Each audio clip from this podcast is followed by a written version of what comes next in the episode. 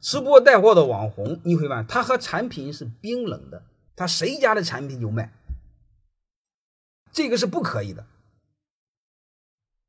谁家的产品都卖，它本质在干什么？我不知道各位能不能听明白。它本质在消耗它的品牌价值，它用它的品牌价值在给产品做背书。换句话说，它早晚会把它的品牌价值给耗完。真正正常的话，它和它的品牌价值是相互赋能，就一加一大于二，就是人做得好，产品更好。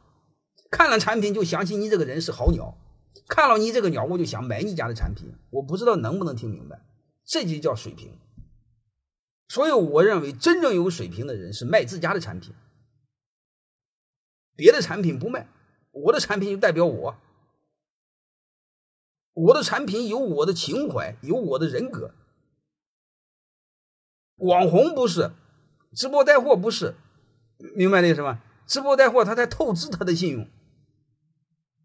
所以我建议你们老板，你们企业，你是你家企业最大的鸟，就是你家企业最大的做直播带货那个伙计，做好营销，做好口碑，做流量，对，双向赋能，你和你的产品相互赋能。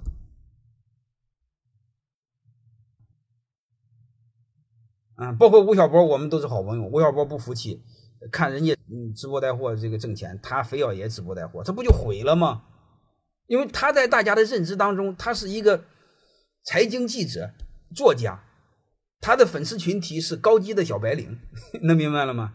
然后他突然面向一帮小屌丝卖直播带货的便宜货，他不搭，结果弄得灰头土脸，也没卖成功。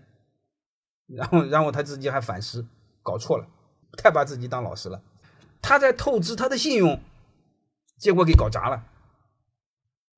这就叫讲的王阳明讲的身心合一，言行一致。做什么吆喝什么，这慢慢的就相互背书嘛。